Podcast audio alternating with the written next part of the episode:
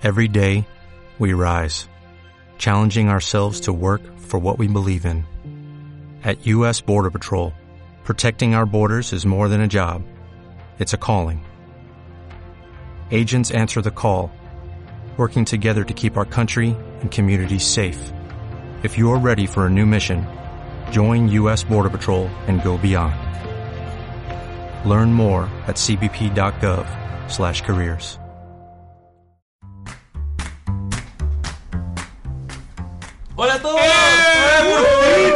fin! Loco, ¿qué es esto? ¿Qué está pasando en este momento? En este momento tan particular. Es el primer capítulo de la segunda temporada. todo fue un plan, Ah, todo estuvo Todo el calculado. mundo pensaba que nos habíamos ido porque éramos flojos, porque nos daba lata juntarnos, no. Fue un final de temporada y cuando, Que no se dieron cuenta. Cuando, Seguimos siendo flojos, pero. cuando se acaban las temporadas uno toma un descanso. Y obviamente si estábamos muy cansados y necesitábamos descansar de tantos podcasts que hicimos. Por supuesto. Entonces, claro. Pero se acabó, hemos vuelto. Recargado, recargado. recargado y en, en este tiempo ha aparecido mientras estábamos con la guardia baja ahí eh, tiradito en el, en el esquinero eh, recibiendo las instrucciones del, Echadito tomando chichita. del, del trainer eh, aparecieron otros podcasts apareció competencia fíjate ¿qué, qué, qué pasó? Un saludo a los podcasts que son nuestro gran amigo. sí Yo aún no lo escucho, bueno, tampoco escucho este, así que tampoco hace mucha diferencia, pero me parece. Me parece Saluda bien a que, que crezca. hay que, hay que ser caballero Se saludó a. el entreturno El turno. y a los amigos que nos saludaron para Navidad ¿te acordáis? No. Ah, los que nos saludan para Navidad. Sí. Que que nos saludó como 80 hueones. pero, no- página. pero igual no, no, No incluía, somos Play. mira Ah, muy bien. Gran valor. Somos Play, una página que no existe. un proyecto Me sorprende que, exi- que sepa que existe Somos Play. Pero un proyecto Muerto. eh, muerto. ¿Qué vamos a hablar hoy día? Porque en verdad no sé. Oye, eh, Nada, pues, iniciando el nuevo año. sí, ac- acogiendo, eh, de hecho, tomándome de eh, una conversación que tuve con uno de los amigos de Entreturno en su momento. Rajando pauta. No, lo, no, lo que no, no, no Robert Pauta. Conversábamos, com- comentaba un poco y me dijo, oye, eh, el último capítulo que hicieron estuvo re bueno, que fue el de ese. ¿Se acuerdan del Sí, capítulo de ese? hace como ¿Se dos años sí. especial en el cual yo estaba con una voz muy mala, igual que la de ahora? Sí, sigo enfermo de esa misma enfermedad. O sea, volvimos como nos fuimos, con Volvimos. Axel sin hablar.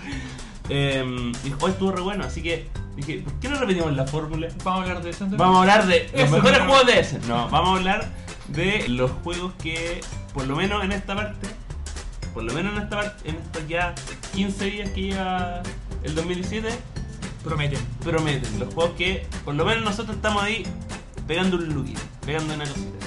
Pero, un look. Un lookie.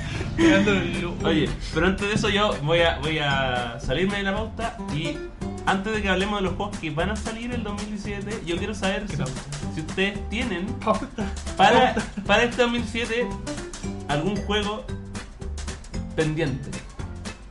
Algún juego que quieran probar este. Que hayan estado viendo hace mucho tiempo. No, yo eh, este año lo que yo más que el año inmediato me he tratado de poner al día con juegos más clásicos o que siempre quise, pero del año 2003, 2004 y de hecho ahora recién el día de hoy compré el, el- la extensión, el, el Power Grid, en parte porque no compraba, no compraba nada hace mucho, Acá lo estamos viendo y ustedes no. porque es un podcast. Pero quiero ir en eso, más que como lo que dejó la hora del 2016, como lo que dejó la hora histórica. Yo tengo un juego que siempre que. Desde que, lo- desde que empecé el, el juego, es el que lo vi. Se llama el Above and Below. Ah, sí. Ese juego lo tengo buscado, todo, pero necesito gente competente para jugar. Es parecido un poco al, este grupo no. al contexto del, del Betrayal at the House of the Hill, que tiene como historias, pero por lo que leí son historias mucho más malas. Sí. Es- como de recursos, pero tiene un submundo que es como bajo tierra y ahí está la historia. Sí, pero la historia es como vas caminando y si tú quieres eh, saltar dos, tienes que tirar seis, si quieres saltar tres, tienes que tirar cinco. Y lo quiero jugar antes porque este año sale la segunda. Ah. Mira, buena conexión. ¿Y tú, Axel? Yo, eh, yo sí que pendiente con varios juegos del, del 2016 que quiero traer acá, y, pero el que más me tiene así vuelto loco y, y está complicado porque está un poquito agotado es el Star Wars Rebellion. Ah, sí, él hizo muchas cosas por la Loco, loco, estoy así, pero. Vuelto loco con el juego. Que es. eh, es quizás. Por lo, por lo que. Por lo que he leído, por lo que he visto en gameplay y todo eso. Es como. El. Es como llevar la trilogía de bacán, la buena, 4, 5, 6, a un juego de mesa. Y un juego de mesa bueno. Y es un juego de mesa bueno, y aun, aun cuando tiene, tiene un elemento que es, es de dos jugadores, o sea, puede ser de cuatro pero en equipo, o sea, es básicamente rebeldes contra Imperio. ¿cachai? Pero aún así tiene tantos elementos y tantas cuestiones y, y tiene posibilidad como un poco de, eh, de darle giro a la historia, de, de que eh, ciertos eventos que ocurren dentro, o sea, todo lo que pasa son los eventos que ocurren en las películas, pero tú puedes hacer que ocurran antes o después de que ocurrieron en, en la película, entonces eso cambia como la historia. Entonces cada Ah, vez que lo juegas tiene como una, una suerte de narrativa dist- distinta. Deberíamos hablar de eso un día de película. ¿Sí? Son de los niños que son- Anotado, no, anotado. Nueva pauta. Nueva pauta. Eso, me acordé como al pasar del Castles of Martin Louis que los tengo a todos ustedes enfermos porque todos los días entramos a verlo así baja de precio pero estaba muy caro. Para que baje ese dólar, ese dólar para que queden ahí. así que por favor señor Trump hágame ese favor señor. Ya chicos entonces partamos con, contigo Axel. Ya, eh, el primer juego de que vi de que va a salir este año y que estoy muy impaciente porque lo vengo siguiendo desde hace rato, desde que supe que lo estaban haciendo, es el un juego de El Padrino. Sí, igual hay varios juegos del Padrino, pero hay uno que está haciendo el diseñador Eric Lang, que es el mismo de Blood Rage, del juego de Bloodborne, estuvo ahí también metido en el equipo que hizo Dice Masters, ¿cachai? ya Entonces, es un diseñador muy gringo, muy Ameritrash, ¿cachai? Pero eh, la gracia del juego de este, que se llama Godfather The Board Game, o- Muy- no, no había uno que se llamó así el año pasado ¿Se todo el año sacaron? Sí, es que la licencia del padrino es una licencia muy prostituida en el mundo de los juegos de mesa. Pero en este en particular, la gracia que tiene es que, bueno, tiene un tablero grande, bonito, y eh, está lo está desarrollando con Full Minion or Not. ah ok ¿Cachai? Entonces, el nivel de producción tú sabes que va a ser como del, del cielo para arriba, ¿cachai? De hecho, lo chistoso es que el, el juego en sí es un worker placement, ¿cachai? Pero en vez de tener meeples y peones, va a tener miniaturas. Así como, casi como... Pero suena caro suena caro, suena un poco caro, suena un poco sobreproducido, si se puede llegar a llamar así.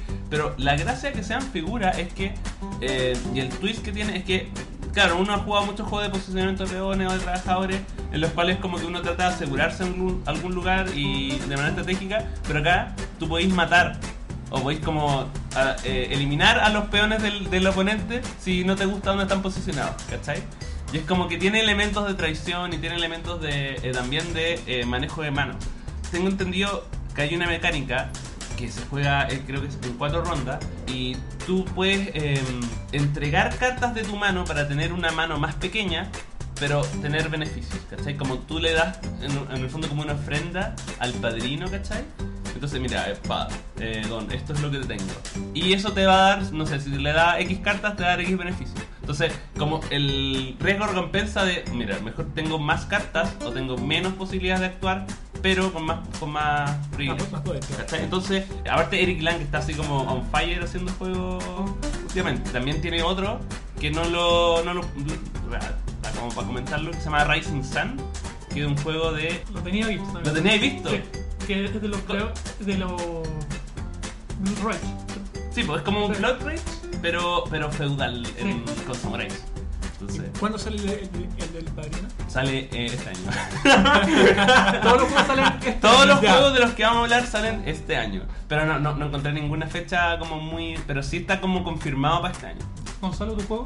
Mi juego, eh, estuve revisando un poco y el que más me llamó la atención, porque me extrañó, es uno basado en, en This War of Mine, que es un videojuego triste, deprimente, Sí, que no dan ganas de jugarlo.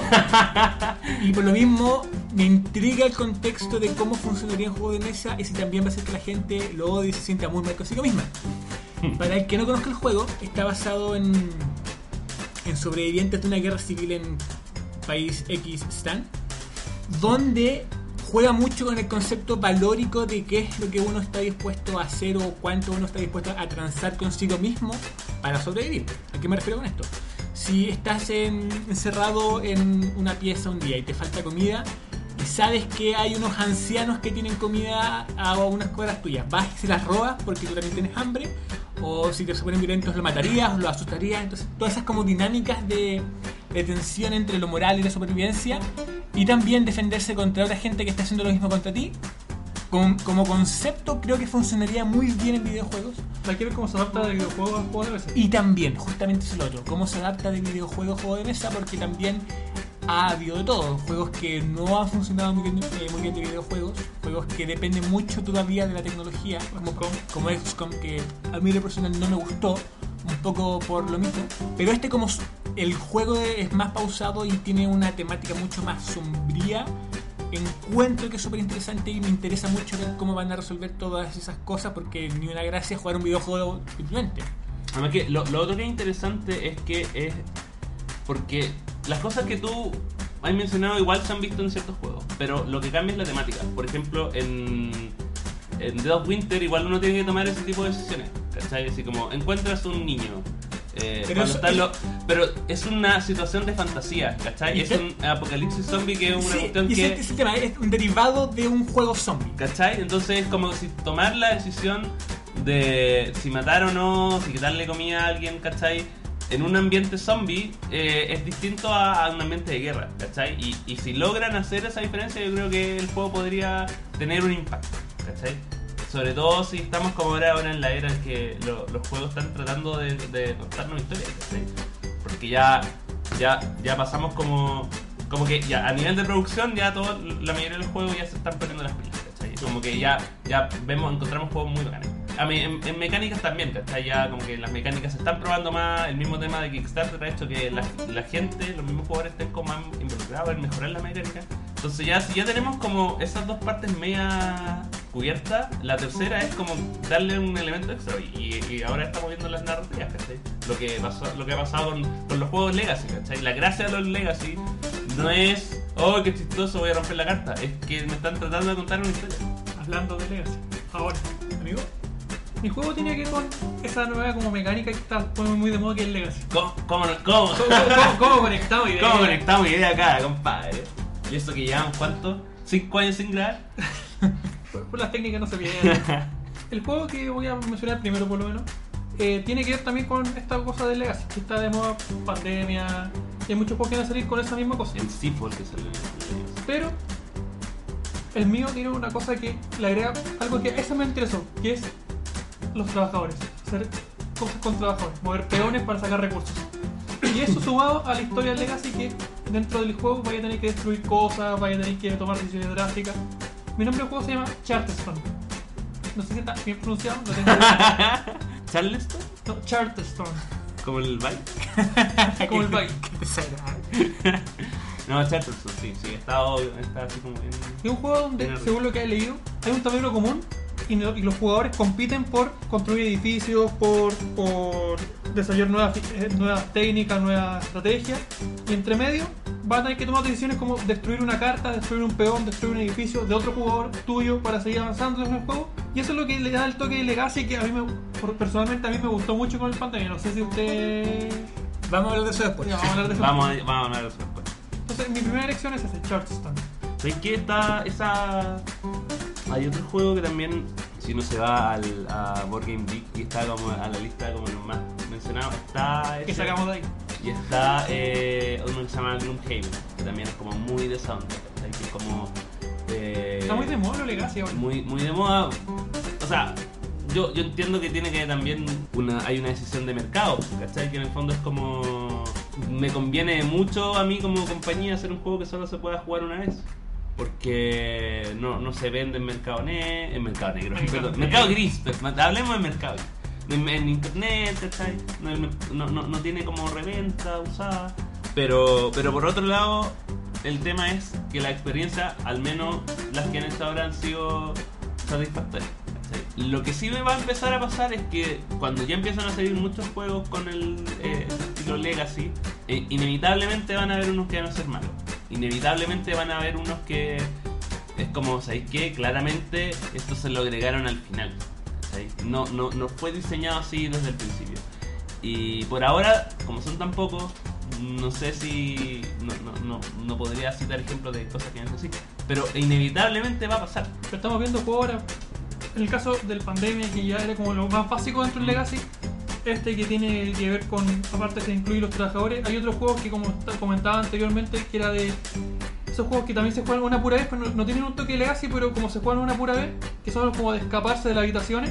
Entonces, el mercado Legacy, yo creo que va a seguir, seguir creciendo. Ideas va- no, no van, a so- van a sobrar. Pero ahí está tu punto que decía que uno puede ser malo y caga toda esa cosa. Eh, Caga, sí, caga eh. toda esa cosa.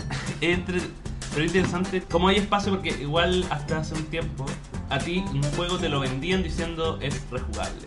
¿Cachai? Es como, oye, tiene 525 combinaciones distintas de tablero y nunca, se va, nunca, va a repetir, nunca va a tener dos juegos iguales. ¿Cachai? Y cambió eso. Y ahora es como que... Es la experiencia. Yo te vendo la te experiencia, vendo la experiencia juego. del juego. Y de ahí un poco, por eso también el Time Stories fue tan popular y ganó tantos premios porque era la experiencia y ahora lo que se venden son los, los mods, Y ahora las sí. nuevas campañas Sí. dentro del mismo universo. Y este, también revisando, este año vienen cuatro nuevas, ¿cachai? Entonces no es como que a los tipos les fue bien. Les fue bien porque la experiencia y la idea y se logró de manera bien, de manera bien lograda utilizar el, el- el medio, del, el medio del, del juego de mesa como una narrativa. Eso. Bueno, tomando un poco lo que decía Cristian, Sí, y porque aparte hemos dicho todo el rato, ya lo vamos a hablar más rato. Lo vamos- Es momento Ah, el un- momento es momento- es el es más es rato. el Es más juego que me, me, me, me conf- me conflictúa, no existe esa palabra encima, me da sentimiento encontrado de cómo lo mucho que lo odio, pero aún así quiero jugarlo. Es eh, Pandemic Legacy y en específico la temporada 2 que se anunció. Wow. Vamos a estar jugando. Sí, le vamos a estar jugando y en verdad no, no- no hay mucho que decir. el juego fue un exitazo, eh, quizás fue el que mejor demostró el potencial de mm, el uso de campañas con mecánicas un poco ya, ya vistas y en este contexto de bueno salvar el mundo. No sé cómo va a abordar si es una continuación directa de la temporada 1 y si alguien la jugó va a ganar algún tipo de beneficio extra o mejor aún partir del mundo ya destruido, en nuestro caso, de, el- de la temporada 1 o si va a ser simplemente una nueva campaña con la misma mecánica. Mm. Ambos casos claramente tienen su, su pros y sus contras. Me gustaría un poco, eh, me- o me gustaría más, que se continuara con el tema de la temporada 1 un poco para dar continuidad. Pero me, eso, básicamente no, no hay mucho que abordar. El concepto de pandemia como juego me desespera. sin- sin claro, hacer sí, spoiler. sin hacer spoiler, me desespera lo exasperante que es perder, morir, ver cómo tu mundo se destruye eh, muchas veces en todos los continentes. Pero por lo mismo, y como ya creo que ya tenemos un poco dominado el, el cómo se trampa en el juego, podemos hacer un mejor resultado este año. Los vacíos legales del juego. Los no va a vacíos ser legal el juego. No, eh, a mí lo que, lo que me interesa es que el, año- el año pasado eh, Pandemic sacó muchas ediciones De todo. especiales, pero que no, pero que utilizan como un poco la misma mecánica, pero con variaciones. ¿cachai? Como el Munchkin.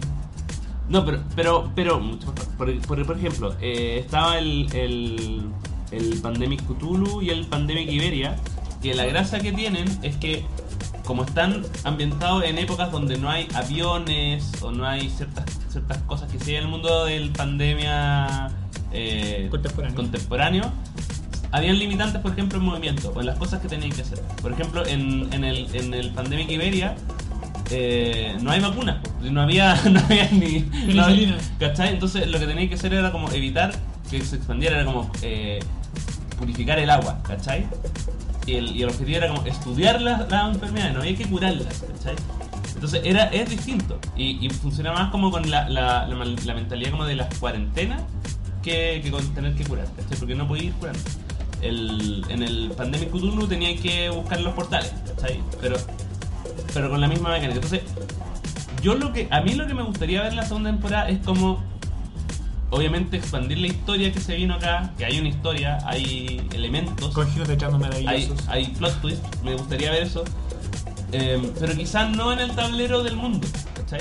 Quizás puede que la segunda temporada venga con tableros modulares, eh, con misiones especiales como en Max vs. Minions, ¿cachai? O el mundo estaba a salvo, o no.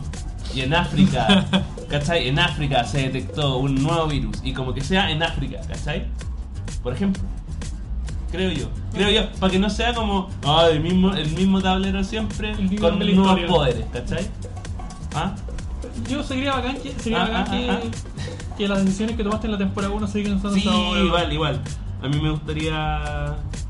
Solo deci- no sé qué pasa, solo las decisiones que tomaron en la temporada 1 ocurren en la Sí, temporada que 2. todos los personajes que, que mueren, que se Sigan murieron, sigan muertos. Sean muertos. O tener algo extra, ¿cachai? Así como. Bono. Sí. O el mismo mundo, así como un sobreviviente sea como el jefe y les tenga mi campaña. Sea, cosas así como Sí. de- detalles para los que jugaron el 1. Eso Claro. como el, el easter egg en Yo una creo, yo historia. creo- yo- yo jugar- creo, sí, yo creo que lo van a hacer. Pero, pero tampoco tienen que hacerlo tan tan excluyente como para que alguien Que no, eh, jugó, no que no entiende. lo haya jugado no entienda. A menos de que lo piensen como expansión. No da el margen nada que ver con esto. Es solo juegos de Cthulhu, los nuevos zombies, la nueva cosa prostituida. Super sí. Ya, eso. Solamente tu confirmación. Cierra paréntesis. Cierra paréntesis. Sí. paréntesis. Super sí, sí. De hecho, el otro día estaba viendo el, el- la versión de cartas de Arkham Horror. Y es como, ya, vale. Pero igual, Igual te lo Don't compraste. mess, don't mess with Cthulhu, salva. Ya, sí te la compré. Ya. Yo hice trampa, como siempre. Qué raro. Como siempre, porque el, el otro juego que espero para este año no es un juego de este año, es un juego de hace 10 años. Que salió en 2007. Con el tiempo uno ya no se sorprende de las trampas de acción. Así que dinos que Pero, Me pero, que le hagan mi casa. que se haya demorado tantos minutos en hacerla. Sí. pero que este año va a sa- van a sacar una edición del décimo aniversario. Y por eso lo espero tanto, que es un juego de Stefan Feld que se llama In the Year of the Dragon, en el año del dragón. Y que es un juego que es muy escaso. Y que lo necesito jugar mucho. Porque es caso, porque bueno. Porque es escaso y porque es bueno. Y porque es Stefan Feld. Y Stefan Qué, Feld es qué lo mejor. Oh. Porque Stefan Feld es lo mejor de la vida. No, es escaso, pero porque porque en el 2007 no había nada, po. ¿Qué era el 2007? ¿Qué estábamos haciendo en el 2007? Nada. No tenés pelo. Yo era un pequeño estudiante, entonces, eh, como que obviamente la, el, el mercado de los juegos de mesa no estaba tan expandido. Entonces, era como, vamos a jugar Monopoly. Eh, como le dice el nombre del juego, cada, son 12 rondas, es un mes por año, ¿cachai? Y la idea es como ir jugando trabajadores y cuestiones para irse preparando para las distintas eh, cosas que van pasando en los meses. Porque al final de cada mes siempre queda la embarrada. Pasa algo, así como que se muere gente, se, sus cosechas de arroz eh, explotan, ¿cachai? Y es un juego muy cruel, es un juego muy, así, muy, que es como, pero ¿por qué me haces esto, ¿cachai? Cooperativo. No, es, es competitivo. ¿Cachai? Que es lo mejor, ¿cachai? Entonces, eh, yo lo único que quiero es, es como esta edición, como es de Alea, los juegos de Alea son siempre medio feitos, así que espero que eh, esta edición de 10 años sea algo más bonito, ¿cachai? Hay Porque... un chiste y no voy a hacerlo. Así que nada, pues es un juego de, de como programarte, ¿cachai? Como, ¿sabéis qué? Si, si tomaste una mala decisión en mayo, puede que llegue septiembre y, y moriste. Entonces, In the Year of the Dragon, edición de 10 años, por favor, por favor, por favor que llegue ya. Porque, mira, estoy viendo acá en las. En la, mira, ¿tú sabes cuánto vale una copia Mint? 200 dólares. Bueno, 225 dólares. ¿cachai? Encontrar obviamente más barato, pero usada y como que te las mandan como desde Bulgaria, ¿cachai? Se paran 15 años y por, eh, por eBay. Pero, pero si quiero una edición bonita para mí, para tenerla guardada, la, la, la, gracia va a ser acá en In the Year of the Dragon, décimo aniversario. Eso. Esa fue mi, mi trampa. Técnico Santos. Está, tú mencionaste algo que tiene que. Antes. Ah, déjame el año, el año. Tú, tú mencionaste algo que tiene que ver con mi juego, que es la dificultad. Ya. Como, como que sufra. Sí, sí, ya estamos, estamos aburridos de Estamos tanto, aburridos. tanto... A pesar que me gustan mucho los cooperativos, quiero sufrir. Sí, est- estamos aburridos de tantos juegos que te dan la manito y te dan... No, loco, sufrir, pasarlo mal. Y también tiene que ver con lo mencionado con mi compañero Gonzalo de el trance entre los videojuegos a los juegos de mesa. ¿Ya? Mi elección es un juego que, a pesar de que yo no jugaba en, en, en videojuegos, porque asumo que moriría siempre, que me frustraría, quiero jugarlo en un juego de mesa. Es el Dark Souls. Mmm. El, el anterior al Dark Souls, el Demon Souls, es el único juego que en la vida ha provocado que tire el control lejos de, de frustración. Porque es un juego estúpidamente irritante en las formas crueles que busca para hacerte morir. Pero que esté puesto en este juego de mesa, que se supone que sale este año. El, El- Kickstarter se financió el año pasado y, esa- y se superó la meta en 3 minutos. Estamos enfermos por ver sufrir a la gente. Es un juego que se puede jugar de 1 a 4 y según los mismos creadores eh, va a tener las mismas tomas de decisiones Mm. que en el videojuego. Por ejemplo, vais a una hoguera, eh, te mejoráis tu personaje o juntáis mana para después enfrentarte a un monstruo que probablemente no vaya a poder superar nunca en todo el juego. Sí, pero aparte es súper- el juego es súper cruel porque de por sí peleáis 15 minutos para sacarle como un, HP de daño. Y si te mata, cae pilucho y tenéis que volver exactamente al lado del mono que te mató para recuperar tus cosas. Y si te mata otra persona en el camino, cagaste. Entonces, ojalá eso no esté en el juego porque... Ojalá todo eso. no, la- Ojalá que, que esté, eso es lo que quiero Yo, que esté en yo- el yo juego. no los jugaría, los vería No. jugar y me reiría de las caras que van a poner. Lo bacán del juego es que, respondiendo un poco también a la, la- la naturaleza como de, de exploración que tiene el videojuego, es que es Modular. modular. ¿Cachai? Entonces, cada juego es, es distinto. Son bacanas los juegos modulares. Son bacanes los juegos modulares, estamos. Pero- pero- sí, pues el, el. Entonces es como que vai- oh, voy a avanzar, poner otra loseta y sale un mono gigante y te mata. ¿Cachai? Maravilloso. Ese tipo de, de De hecho, esa, es la gracia que dice que este juego, que a pesar de tiene muchas piezas, es muy rápido de armar porque se va avanzando un poquito, te sale un huevo. Claro, es como el, el setup inicial es como poner los monos, las tarjetitas y eso. Igual tiene, porque el año pasado, bueno, como lo mencioné, el año pasado salió el Bloodborne, que como en esencia es como un juego derivado del, de Dark Souls. De los mismos creadores. Pero, pero el juego de Bloodborne tiene otra lógica, que no es de exploración, es un juego de cartas que también tiene el mismo sentido de... Es, es muy común morir, ¿cachai? Siempre vaya a morir. Y es, pero es más, es más de engaño, ¿cachai? Es como casi un juego de blufeo que es muy entretenido y yo lo quiero ya y lo voy a comprar. Es como, básicamente todo el mundo coopera para tratar de matar un, un enemigo y al final es como que, no, yo voy a tirar esta carta y al final tiro otra, entonces ah, ah, es- eso hace que te peguen daño a ti, entonces tú te mueras, bla, bla, bla. Es como ese tipo de, de juego, ¿cachai? Como cooperativo pero a la vez competitivo. Ese es el Bloodborne y el Bloodborne le fue muy bien. Entonces, eh, pero la ambición, la escala del Dark Souls es mucho más grande. Tiene miniaturas así... Es muy. ¿Cómo ese Kickstarter Detallado. enfermo que va a salir en 2020? Ah. La cara de se peleado. Qué terrible, pero ¿por qué hacen eso? ¿Por qué no hacen esto? Era precioso ese juego. Ya, te tiempo mucho. Yo creo que es una mención honrosa. A ver, demo, demo, aprovechemos este momento. Tenía elegido dos juegos que curiosamente son los mismos que había elegido para el menú de Essen. Ah, ya, ya, recordemos, recordemos un poquito. Entonces quiero. Y también salen este año, pero dije ya no voy a mencionar esos juegos porque sería repetir lo que dije en Essen. Pero, que, Qué flojera sería eso. pero quiero mencionar como grande juego que espero este año es el Beer Empire, el juego de hacer tu propia cerveza, y el Anachronic, que es el juego de los viajes temporales, viajes en el tiempo. Esas son mis dos menciones rosas. Sé que estuve, estoy, hablando, estoy leyendo de Anachronic, Anachronos y me gustó. Fue el juego que ganó eh, gracias a la votación de tu hermano en el Sí. capítulo de Essen. Sí.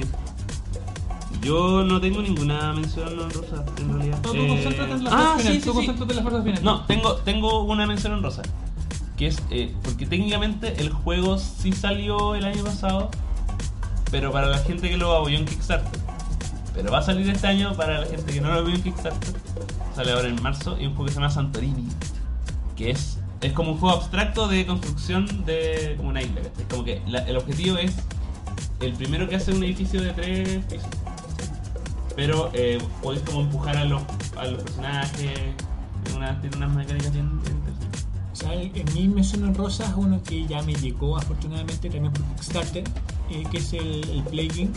Oh, sí, bueno. que ese está basado en la aplicación del mismo nombre, que a su vez está basada en el juego Flash del año 1 llamado el Pandemic, el anterior al Pandemic de ahora, donde el objetivo es lo contrario al pandemia, eres un virus o una bacteria cuya misión es destruir el mundo. Entonces vas comprando con, con cartas síntomas como tos, como quistes, como fallos pulmonares, como resistencia a, a climas para que tú te puedas ir esparciendo por el tablero, que es el mapa del mundo, a diferentes países y vayas como ejerciendo dominación de esos países. verdad muy mal explicado. Pero el juego lo pudimos jugar la semana pasada y yo lo encontré de la raja. O sea, pensando en que estaba súper nervioso de haber pagado esa cantidad estúpida de plata por un juego malo, que es lo que siempre pasa en Kickstarter. Eh, afortunadamente cumplió toda la expectativa y la misma gente que lo probó para el poco tiempo que estuvo en el, en el mercado fue nominado como a cosas a tener en mente para este año. Y acá podemos dar fe de que efectivamente es un juego para que tengan en mente si les gustan los juegos competitivos o si también son uno de los 85 millones de personas que han jugado el Play Inc. en móviles. Con Steam. Con Les recomiendo eso sí jugarlo Con con, con lente oscuro porque el juego horrible. Oye, Es súper ¿Qué es, feo. bocón? Es súper No, feo. es- No es bonito. Yo No no es tengo- bonito. Y está en Chile. Yo no, yo no tengo. Ah, sale en Chile. Punto doble porque sale No, Chile. pero sale so- Chile. yo, yo quiero hacer la subvención honrosa sobre esto. ¿Y co- ¿Cómo puedes considerar Puente Alto una ciudad? Sí. Chile tiene cuatro ciudades. Bueno, tiene o sea, Santiago. pa- partamos con to- todas las tarjetas de, de los países que aparecen tienen ciudades Claro. eh, Tienen no espacio para que se- el, el virus se, se cole e infecte. En el caso de Chile está, bueno, Santiago, creo que está Eh, Viña, Concepción. está, está Viña del Mar, Concepción. Eh, no, eh, está, Santiago, está Santiago, Viña del Mar, Antofagasta y Puente Alto. Puente Alto. Nada contra Puente Alto, un saludo a todos nuestros amigos de Puente Alto, A todos los que nos escuchan de allá. pero creo que hay mejores opciones. Por último, Maipú, que es una ciudad satélite. Por ejemplo. Pero Puente Alto. O San Antonio. San- o San Antonio. Estaba el paraíso. Ya está Viña del Mar. Ah, bien. Mar. Pero eso, eh, Inc., así que pongan un ojo y. Buen jueguito, simpático, pero feo. Y usted, y usted despide el programa. Sí, oye, muchas gracias, hemos vuelto, eh, nos vemos en Esperemos que sea continuo este, este en reencuentro. ocho meses más con el nuevo capítulo, Con con, la temporada tercera tres. temporada. con la tercera temporada que ya viene, la estamos preparando, con los mejores juegos de ese. no, ya tenemos tema para el otro... Juego de Para el película. otro, para que... Los Bueno, los somos los peores. ok. Mejores juegos para regalar a Navidad. Pero hay Cuídense, tradiciones oye. que nunca se pierden, No, como el pensamiento. Tranqui, y- tranqui, antes de eso. Eh, comentarios, comenten, díganos qué cosas están esperando ustedes, qué nos falta, qué nos sobra. Eh, nada, pues eso. Si quieren venir a participar queremos. si quieren venir de público, Traigan chela, nosotros felices. eh, espero que para la otra vez tenga una voz más decente. Y nada, pues. Muchas gracias por escucharnos. Muchas gracias por escucharnos, Escucharnos. escucharnos, tenernos en sus, celu- en sus celulares. Y ahora como tradiciones que no se pierden, vamos con el momento esotérico, De el momento Axel Pedro. Engel de Axel Christensen. Eh, La música. Sí, la música.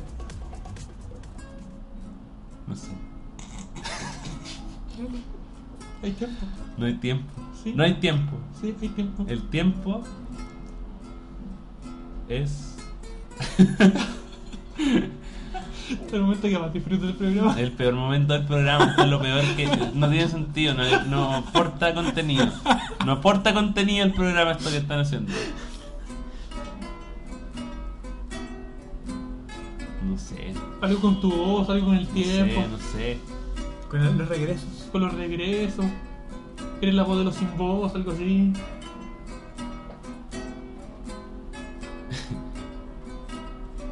La mala hierba recuerden, y recuerden que mientras más amarga es la espera, más dulce es el regreso. Ah. Qué grande. Muchas gracias.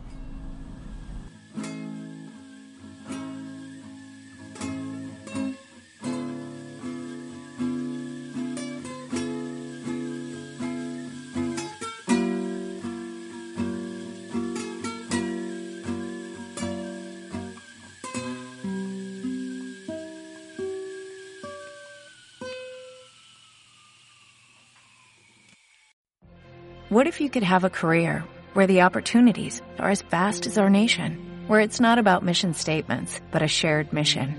At U.S. Customs and Border Protection, we go beyond to protect more than borders, from ship to shore, air to ground, cities to local communities. CBP agents and officers are keeping people safe. Join U.S. Customs and Border Protection and go beyond for something far greater than yourself. Learn more at cbp.gov/careers.